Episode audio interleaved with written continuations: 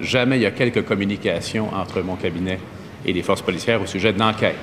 Il y a, comme c'est normal qu'il y ait, que ce soit le cas, des contacts pour les vérifications de sécurité qui entourent les nominations de membres du Conseil des ministres.